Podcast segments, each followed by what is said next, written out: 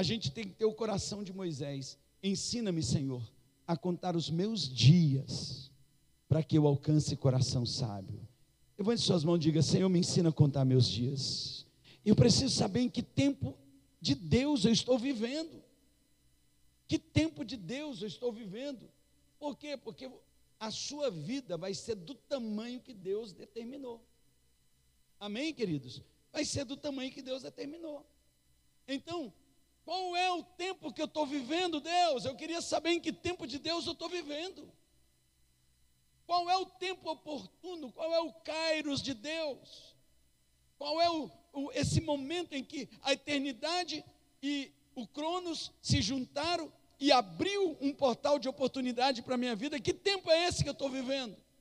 Ensina-me, Senhor. Porque quando Moisés estava lá no Egito, eles não contavam dias. Eles não contavam tempo. Escravo.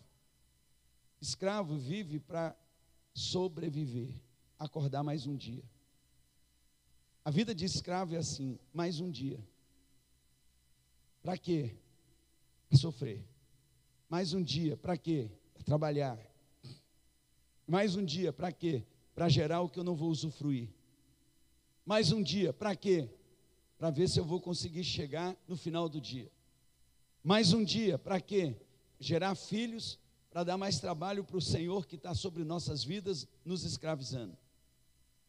Então, essa não é a vida do povo de Deus.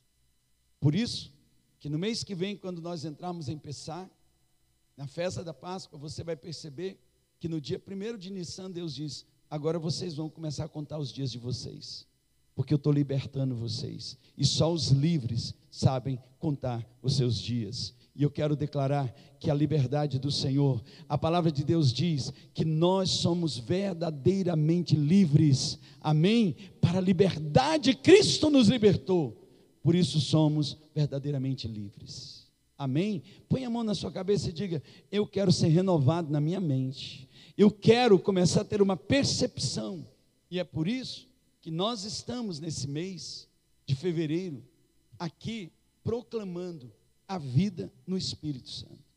A vida no Espírito Santo é uma vida muito mais alta. A vida no Espírito é de um caminho muito mais alto do que o que a gente faz. A vida na carne é uma vida apenas para satisfazer prazeres. A vida na carne é uma vida rasteira sem expectativas. A vida na carne é uma vida apenas para satisfazer as vontades e para enfrentar limitações.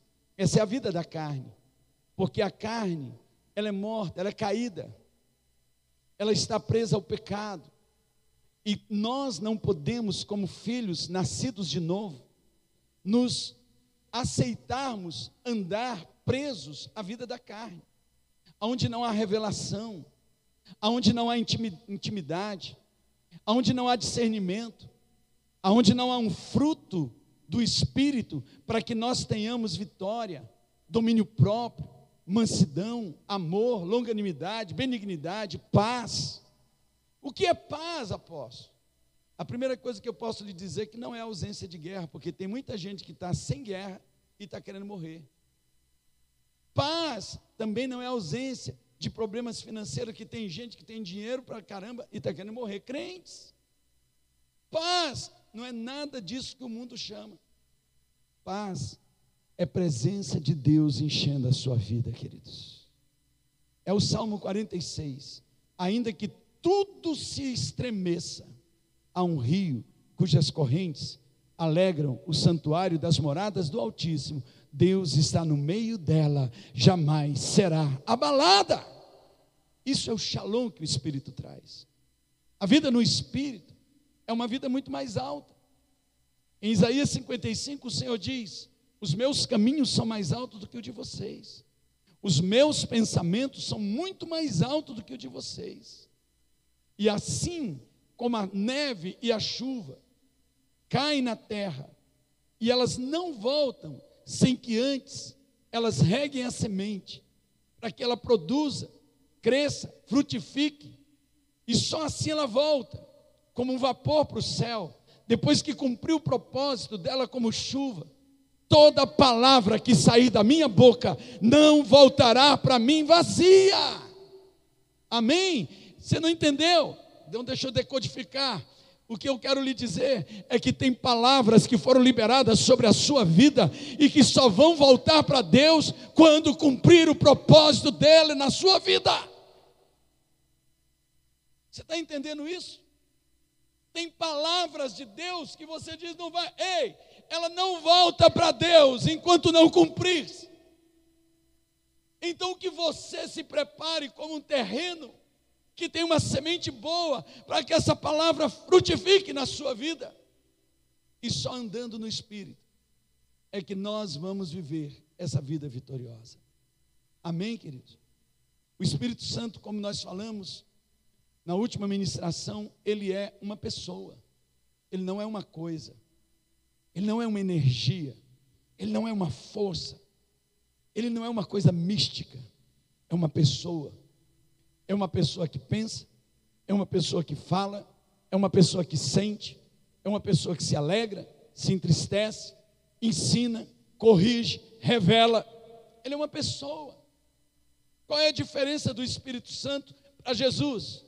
É que Jesus encarnou num corpo. Ele assumiu a forma de homem. E todo mundo via ele como um ser vivo. Aqui na terra, um ser humano, desculpa. E o Espírito Santo, ele veio habitar dentro de nós. E ele anda hoje aqui na terra num corpo. E sabe qual é o corpo que ele está andando? No seu corpo. Quando se alegram com isso, diga glória a Deus. Você é morada do Espírito. Amém? Você é morada do Espírito. Sabe aquelas vezes que você diz, mas eu não entendo a palavra. Ei, você tem o melhor mestre que está em você.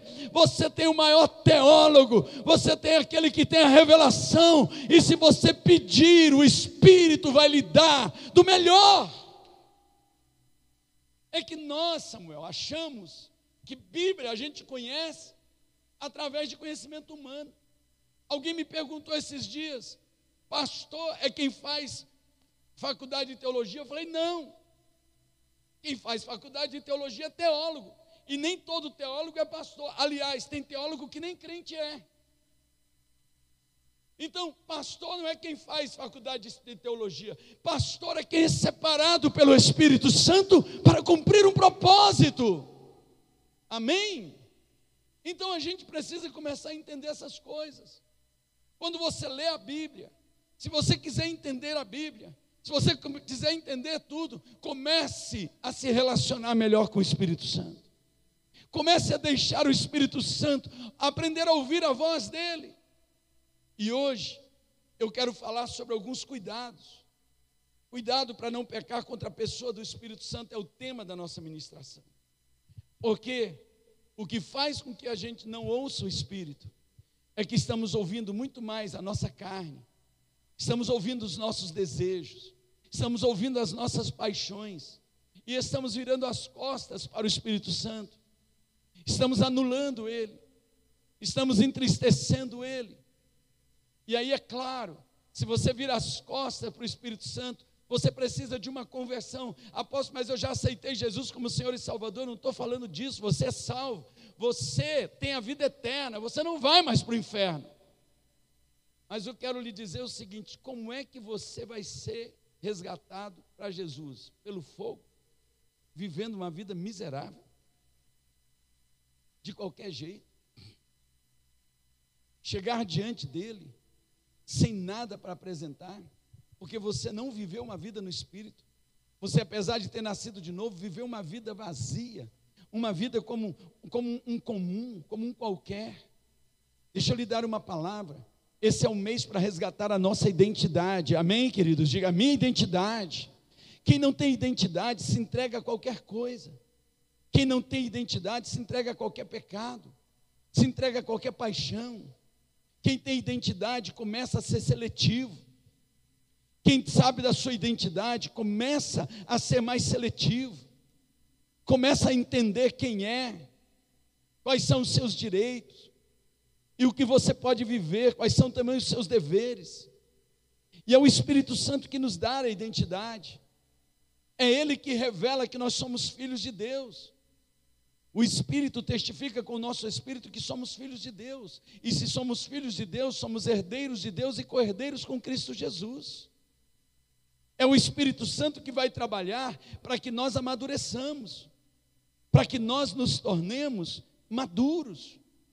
Porque o, naqueles dias, os filhos pequenos, eles eram conduzidos por amas ou babás, mas era muito mais do que isso, chamado de aio, ou um tutor.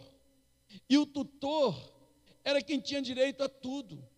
O filho pequeno, apesar de ser herdeiro, enquanto ele não amadurecia, ele não podia ter nada, ele não podia fazer nada. E a Bíblia diz que o aio que nos conduziu até Jesus chama-se lei. Mas muitos filhos de Deus, ao invés de começarem a andar no Espírito, ainda andam pela lei. Ainda acham que a vida cristã está baseada no que você faz ou deixa de fazer.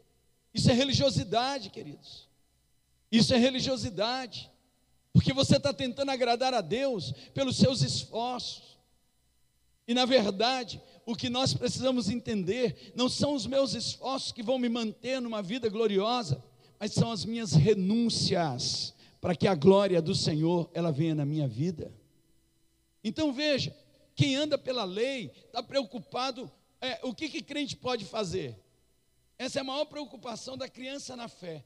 Agora, o que não se consegue conceber é que uma pessoa, depois de dois, três anos na fé, ainda venha com essa pergunta: o que crente pode, o que crente não pode? Pode fazer isso? Não pode fazer aquilo? Ei, você ainda está debaixo de aios.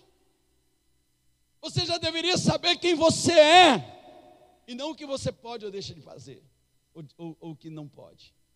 Então, uma diferença grande, porque essa igreja imatura que vive nessa coisa de pode e não pode, ela, além de viver debaixo de um peso, ela vive debaixo de uma soberba, porque alguém vai sempre apontar para o outro, alguém vai sempre denunciar o outro, alguém vai sempre achar que eu fiz muito, oh, eu já fiz tanto, por que, que agora ele que fez tão menos vai ter o mesmo direito que eu? Coisa de criança. Diga em nome de Jesus, eu quero amadurecer. Chega de viver essa vidinha. Por isso que a igreja, criança, chega numa ceia e ela fica: será que eu posso tomar a ceia? Será que eu não posso? Será que quem é que pode, quem é que não pode? Uma igreja criança. Uma igreja que precisa amadurecer. E essa maturidade só vem pela vida no espírito. E a vida no espírito, ela passa por conhecer o Espírito Santo, por andar com o Espírito Santo. E hoje eu quero falar sobre o cuidado para não pecar contra o Espírito Santo. Em Tiago capítulo 4, versículo 5, a palavra do Senhor nos diz: a Escritura diz que o Espírito que Ele fez habitar em nós tem fortes ciúmes de nós. O Espírito Santo é enciumado. Ele, ele tem fortes ciúmes de você.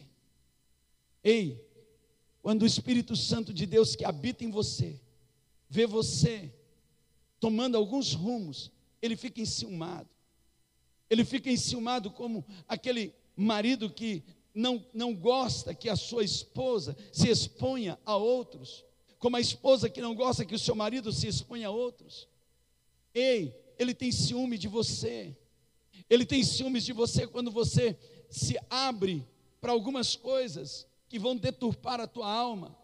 Quando você abre a internet para encher a, os teus olhos de pornografia, de maldades, de confusões. Ei, deixa eu lhe dizer, ele arde de ciúmes. Você sabe o que é arder de ciúmes? É fazer um barraco. Quem arde de ciúme faz barraco. O Espírito Santo faz verdadeiro barraco por causa de você, por causa da nossa vida. Por quê? Porque ele tem ciúmes, ele é uma pessoa. E ele foi deixado aqui na terra só por causa de você e de mim. Ele poderia estar no céu, ele poderia estar com Deus. Alguém diz: será que Deus me viu quando eu entrei em tal lugar? Não, ele não viu, ele entrou junto com você. Escuta, acorda.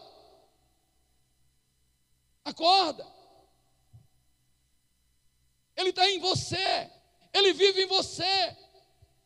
Será que Deus ouviu quando eu estava conversando tal coisa? Não, Ele estava junto com você enquanto você falava essas coisas, se envergonhando. Porque nós levamos o Espírito Santo para cada lugar, para cada conversa, para cada situação, porque não temos consciência de que nós estamos dentro de Jesus e o Espírito está dentro de nós, como ele vivia em Jesus. Posso ouvir um amém? Apóstolo, você está bravo com a gente? Não, queridos. Eu estou irado com o diabo. E Deus me levantou esses dias para libertar a igreja, amém, queridos? Deus me, liber, me chamou para libertar a igreja, para nós tomarmos lado, para nós sabermos quem nós somos. Chega de viver uma vidinha qualquer. Você não é um qualquer, uma qualquer. Posso ouvir um amém? Diga amém. O diabo vai fazer de tudo para lhe prender em algumas coisas. Mas o Espírito Santo que habita em você, ele está lhe direcionando. E você nunca, nenhum crente, tropeça sem saber que está tropeçando. Porque o Espírito Santo fala. Ele mostra. Em Marcos capítulo 3, 29 a 30, disse-lhe Jesus: Eu lhe asseguro que todos os pecados e blasfêmias dos homens lhe serão perdoados mas quem blasfemar contra o Espírito Santo nunca terá perdão, é culpado de pecado eterno. Jesus está dizendo: até a blasfêmia contra mim tem perdão, contra Deus Pai tem perdão, mas contra o Deus que habita dentro de você, não tem. Porque a única esperança que você tem é esse Deus que habita dentro de você. E se você anular o Deus que está dentro de você, não tem mais esperança para você. Ele está falando para crente. Ele está falando para nós. Ele está falando para a igreja. O Espírito Santo é uma pessoa que vive dentro de nós. E tem uma obra de aperfeiçoamento e santificação em nossa vida.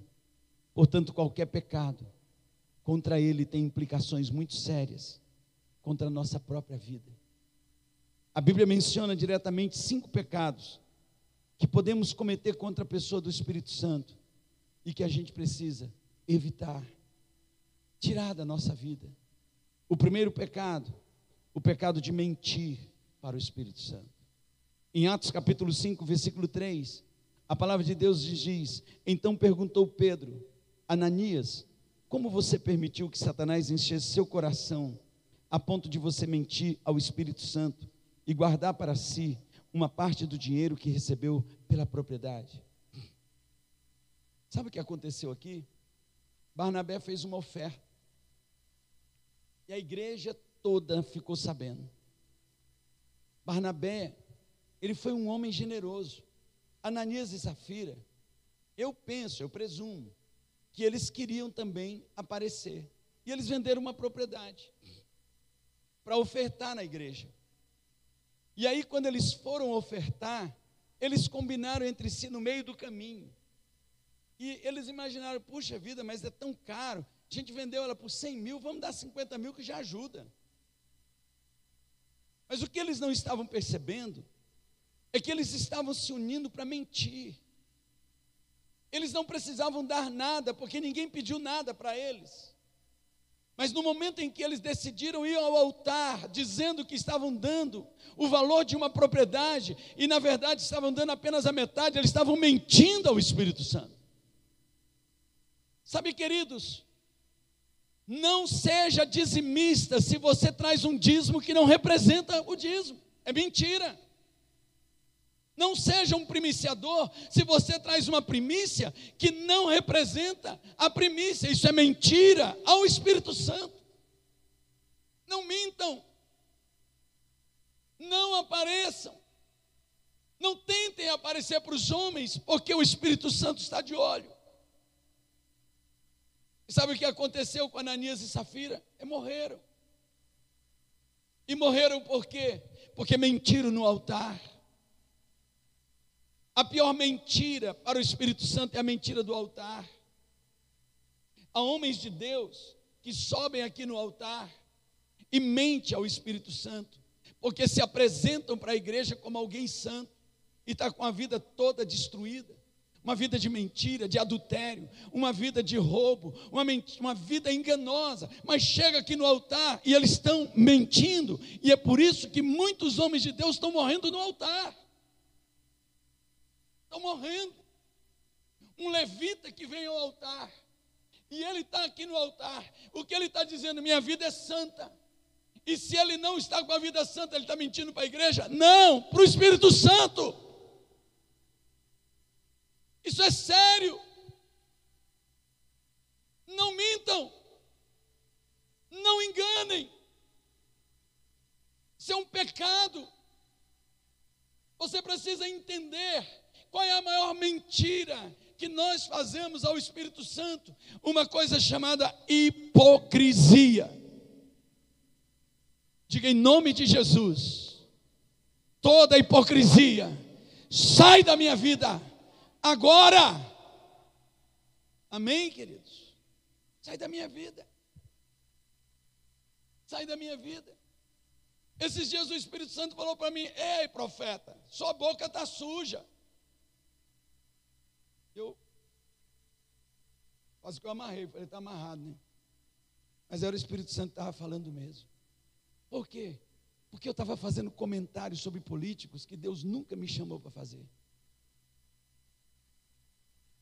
E eu me arrependi. E sabe por quê? Porque a minha boca estava sendo dúbia, e isso é hipocrisia. Uma boca dúbia. Eu não posso, porque você aí embaixo, de repente olha o profeta e chega numa roda e vê o profeta falando outra coisa. Isso é hipocrisia. Isso é hipocrisia. O que eu assisto, o que eu consisto. Sabe, queridos, eu preciso entender, não dá para viver uma vida hipócrita, porque isso é mentir. Eu estou querendo mostrar algo para os homens, sem me importar que Deus já sabe quem eu sou, o Espírito Santo sabe quem eu sou. Apóstolo, se eu pequei, a Bíblia diz que um coração contrito e quebrantado Deus nunca despreza. Se no meio do caminho Ananias e Safira tivessem dito: Puxa vida, pesou nosso coração. Porventura não pesou meu coração quando eu estava indo fazer isso? E volta para trás. Quando Pedro falou com ele, se naquele momento ele dissesse: Pedro, eu menti, eu errei, eu quero expor a minha vida porque eu pequei. Eu feri o corpo de Cristo, eu feri a igreja. Eu não estou ferindo uma instituição, eu estou ferindo o próprio Senhor Jesus.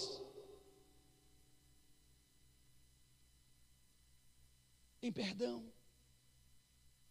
Segundo, o pecado de entristecer o Espírito Santo é uma, uma pessoa, ele pode se entristecer o Espírito Santo. Efésios 4,30 diz: Não entristeçam o Espírito Santo de Deus, com o qual vocês foram selados para o dia da redenção. Levante sua mão e diga: Eu estou selado. Diga: Eu estou selado para o dia da minha redenção. E esse selo é o Espírito Santo. Sabe, queridos, Quais são os modos particulares pelos quais o Espírito Santo pode ser entristecido? Eu vou enumerar três modos principais que o próprio texto de Efésios, capítulo 4, ele enumera. Primeiro, quando pronunciamos palavras pecaminosas. Efésios 4, 29 e 30. Nenhuma palavra torpe saia da boca de vocês. Então, o que eu estou falando para vocês não é brincadeira. Quando, quando o Espírito Santo disse para mim, que palavra é essa que está saindo da sua boca? Que história é essa? Mas apenas, olha o que ele diz: não deixe palavra torpe sair da sua boca. Tem crentes que acham que pode fazer piadas indecentes e fica tudo bem.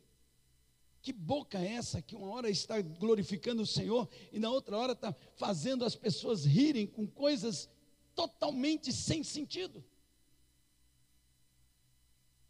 Sabe, queridos, nunca diga foi brincadeira com uma coisa que não é santa, porque Deus não vai tornar você por inocente. Ah, eu estava só brincando. Eu chamei o Valmir de uma, uma palavra torpe. Ah, o que é isso, pastor? Não, eu estava só brincando. Nunca diga isso, porque não haverá inocência para você, não haverá inocência para nós. Nós precisamos começar a entender que quando eu coloco palavras torpes na minha boca, eu ponho inutilidade. Olha o que o Senhor está dizendo, mas apenas a que for útil para edificar os outros. Senhor, hoje eu quero te pedir, Pai, purifica a minha boca como o Senhor purificou a de Isaías, e que tudo que saia da nossa boca como igreja edifique aqueles que estão ao nosso redor. Posso ouvir um amém, queridos? Quando a nossa boca ela é útil, pessoas vêm de longe só para nos ouvir Pessoas nos mandam mensagem dizendo: Você pode dar uma palavra para mim, porque eu sei que a palavra que sai da sua boca é palavra para edificar, é palavra útil, é palavra que tem utilidade. Palavra que tem utilidade. Não é porque alguém prega bem que quando ele sai do púlpito ele tem palavra de utilidade. Não, não tem nada a ver com isso. E ele diz: para que sejam úteis útil para edificar os outros conforme a necessidade, para que conceda graça aos que ouvem, que as nossas palavras conceda graça àqueles que ouvem, as suas palavras na sua casa, as suas conversas na sua casa, no seu trabalho, na, na igreja, em todos os lugares, que a sua boca, quando abrir, possa transmitir graça àqueles que ouvem, em nome de Jesus. Apóstolo, como eu tenho uma boca limpa? Quando o seu coração é limpo. Quando o seu coração for limpo, sua boca será santa. Não entristeça o Espírito Santo de Deus, com o qual vocês foram selados para o dia da redenção. Segundo, quando tomamos atitudes pecaminosas. Efésios 4:31. Livrem-se de toda amargura, diga amargura. Amargura. Você sabe a pior coisa que existe na vida de um homem e de uma mulher de Deus? A amargura.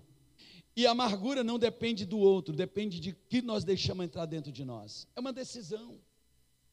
É uma decisão. Eu posso achar que as pessoas é que me fazem amargo, mas a amargura é uma decisão nossa, pessoas. É uma decisão nossa. Pessoa amarga, quando abre a boca, tem que botar adoçante, porque as palavras são de amargura. Amém? Então, ele está dizendo: livrem-se de toda amargura, de toda indignação, de toda ira, de toda gritaria, de toda calúnia, bem como de toda maldade. Essas atitudes, elas fazem com que o Espírito Santo ele fique triste. Então nós temos que tirar essas atitudes de nós, essas amarguras. Eu me lembro que uma vez nós estávamos numa campanha de milagres aqui na igreja. E o pastor que estava ministrando, um homem de Deus, pastor Itamar, e Deus estava realizando cura em muita gente. E uma irmã, ela estava com uma dor de cabeça crônica, uma dor crônica. E ele ministrou com ela uma, ministrou com ela duas vezes, ministrou, e aí ele voltava e dizia: Você está boa? Ela falou: Não. E aí o Espírito Santo de Deus disse para ele: O problema dela não está na cabeça, está no coração. Uau! E ele disse: Irmã, o Espírito Santo acabou de falar para mim que você guarda mágoa de uma pessoa. E ela começou a chorar. E ela começou a chorar. Havia uma mágoa dentro do coração dela com relação ao esposo. E ele disse: libere perdão hoje, e Deus vai lhe curar.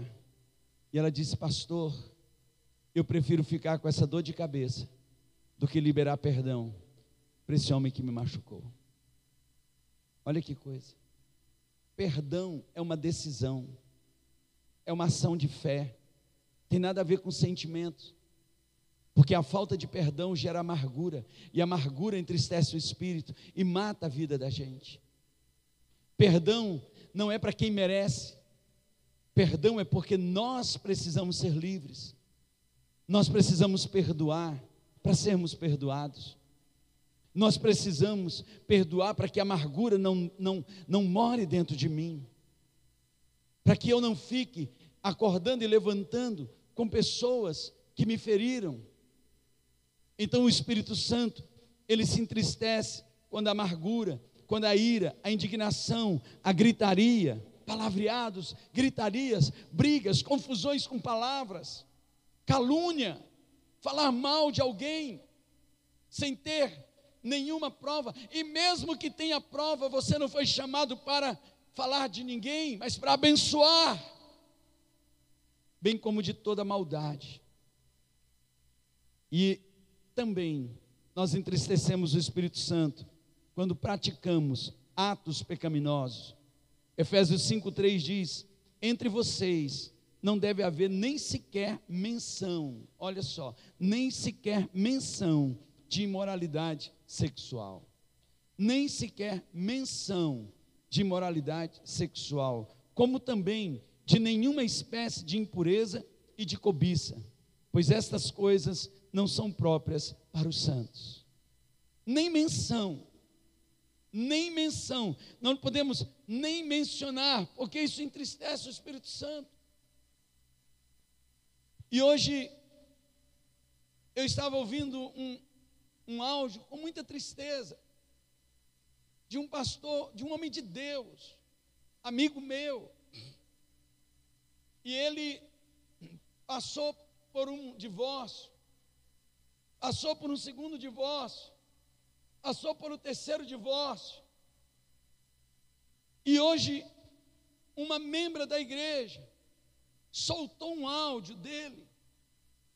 Ele com conversas torpes com ela, dizendo: Olha, eu já estou divorciado, mas eu não estou conversando com você como pastor, mas é como homem. E aquela moça ficou tão indignada, tão assustada, e ela solta, e isso agora está na internet. É um homem de Deus, é um homem cheio, mas que não deixou a alma dele no lugar dela. Um homem que não, que não está deixando o Espírito Santo conduzir a vida dele, porque ele está procurando uma satisfação, ele está procurando uma alegria, aonde ele não vai encontrar, porque se fosse encontrar, não já estaria no terceiro divórcio. Então, Veja, queridos, nós precisamos entender o Espírito de Deus em nós. Ele quer nos guiar para que nós não venhamos satisfazer os desejos da nossa carne, para que a gente não venha a ficar tomando sustos e dando sustos. Não haja em vocês atos pecaminosos. Não haja em vocês.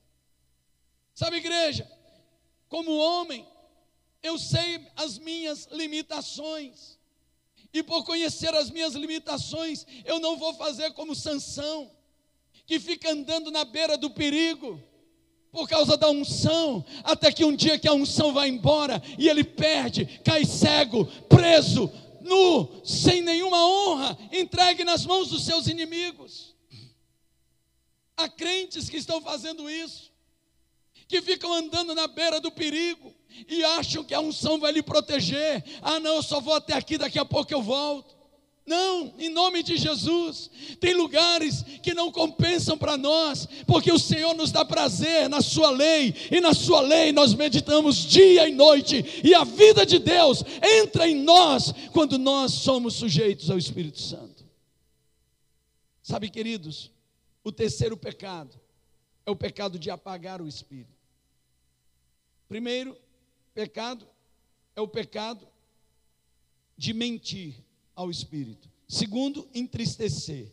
E o terceiro, apagar o espírito. Em 1 Tessalonicenses capítulo 5, versículo 19 diz: "Não apaguem o espírito".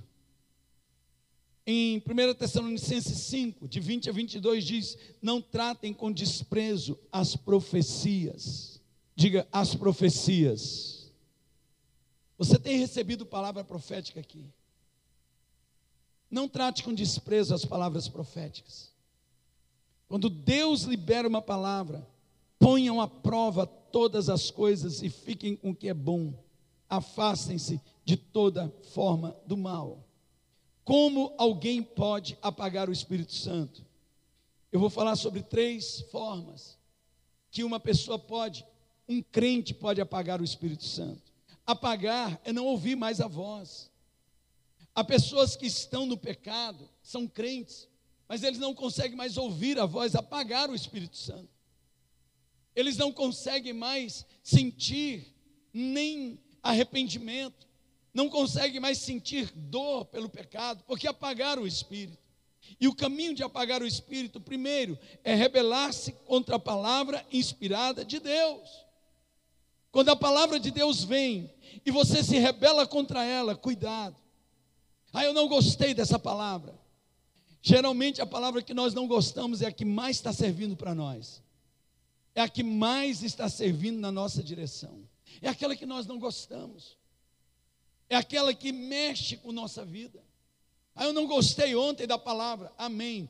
Então foi um remédio bom para você. Tome ele, porque Deus vai lhe curar de tudo aquilo que está lhe adoecendo. Segundo, ignorando as repreensões do Espírito quando nós o entristecemos. Quando você entristece, o Espírito Santo lhe diz: Olha, isso está me entristecendo, e você ignora. Vai chegar um momento que o Espírito Santo não pode mais falar, porque você não ouve. A mente cauterizou. Tem gente que só vai ser restaurada no milênio, no fogo. Aqui, apóstolo Paulo, que ele chama de o dano da segunda morte. Não é um inferno, é um dano para tirar a impureza. É como você colocar o ouro no fogo. Pai da Betânia trabalha com ouro, né, Betânia? E quando ele põe o ouro no fogo, logo que a temperatura aquece, o ouro fica para um lado e a impureza para o outro. E é isso que o Senhor está dizendo: vai chegar um dia que vai ter que tacar fogo para limpar a impureza da nossa vida porque não está mais conseguindo ouvir o Espírito Santo, ignorando as repreensões do Espírito quando nós entristecemos. E terceiro, resistindo à liderança interna do Espírito Santo em nossas vidas.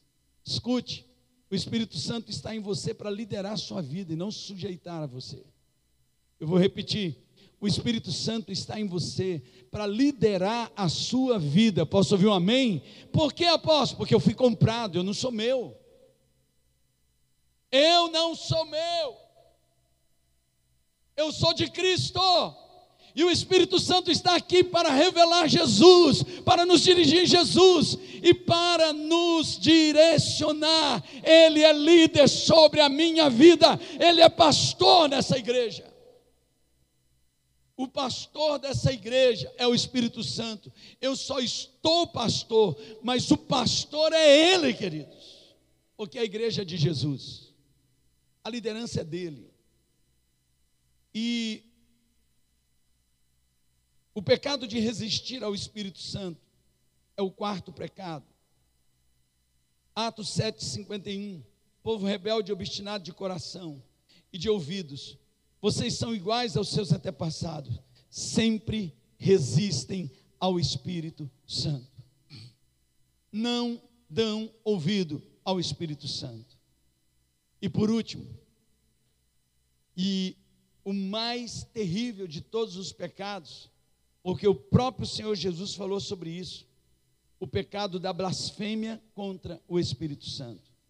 Daquilo que nós falamos, daquilo que nós declaramos. E olha que diz Mateus 12, 31, 32: Portanto, eu vos digo, todo pecado e blasfêmia se perdoará aos homens. Todo pecado e blasfêmia se perdoará aos homens, mas a blasfêmia contra o Espírito Santo não será perdoada aos homens. Isso é qualquer disser alguma palavra contra o Filho do Homem, ou seja, contra Jesus, se ele há perdoado. Até aquele povo que eh, fez no carnaval Jesus arrastado, tem perdão para eles. Tem perdão para eles. Aquele pecado tem perdão. Mas olha o que o Senhor está dizendo: que tem um pecado na, na igreja que não tem perdão. Mas se alguém falar contra o Espírito Santo, não lhe será perdoado, nem nesta era e nem no futuro. Isso é sério, Amanda. Nem nessa era, nem no futuro. Então, a gente precisa entender que o Espírito Santo, como uma pessoa maravilhosa, a gente precisa tratar ele com amor, com submissão, com sujeição, com alegria, com honra, entendendo que ele é aquele que nos lidera, que nos pastoreia. Concluindo, o Espírito Santo é uma pessoa e deseja um relacionamento de amor e intimidade conosco. Sendo assim, você precisa crer e se relacionar com ele de forma que sua vida em santidade deseje isto, com mãos, mente e coração limpos. Coloque assim, diga mãos, declare mãos, mente e coração limpos. Mente e coração limpos. Levante suas mãos e diga, Pai, eu quero que o Senhor me lave hoje as minhas mãos, a minha mente e o meu coração, que sejam limpos pelo sangue de Jesus. Senhor, nós queremos pedir perdão como igreja, por todo o pecado que nós cometemos contra o Espírito Santo. Por tantas vezes que o Espírito Santo nos liderou e nós o resistimos para fazer aquilo que nos agradava. Por tantas vezes que o Espírito Santo disse: não fale, e nós falamos porque a gente queria, a nossa alma, nosso coração machucado, queria agredir alguém com palavras, queria liberar palavras, queria tirar satisfação, queria falar o que precisava e nós te entristecemos. Perdoa, Senhor, quando nós achamos que tínhamos razão para resistir ao comando do Teu Espírito, Senhor. Perdoa-nos quando fomos hipócritas e nós mentimos ao Espírito Santo. Se você pudesse ajoelhar onde você está, em atitude de humildade, de mansidão. Hoje é um culto que o Senhor está nos chamando para esse quebrantamento. Senhor, eu quero que Ele pedir perdão, Pai. A tua palavra diz: sejam sóbrios e vigilantes. A verdade é que o espírito de embriaguez tirou a minha sobriedade, a nossa sobriedade, e nós pecamos contra o Espírito Santo, nós pecamos contra o Senhor, e hoje, como igreja, nós estamos aqui te pedindo, perdoa-nos, perdoa-nos pelas atitudes pecaminosas, pelas palavras de blasfêmias, Perdoa-nos, meu Deus. Perdoa-nos por resistir. Perdoa-nos, meu Pai, por deixar a amargura entrar em nosso coração, por ter uma boca, Pai, aonde as discussões, as gritarias, iras, brigas se colocaram para fora. Senhor, perdoa-nos, Pai, quando nós abrimos a nossa boca para falar mal de pessoas, meu Pai. Pessoas, meu Deus, pessoas que nos feriram, pessoas que nós não gostamos, meu Pai. Senhor, perdoa-nos, meu Pai, quando ferimos a tua igreja, o teu corpo, Pai.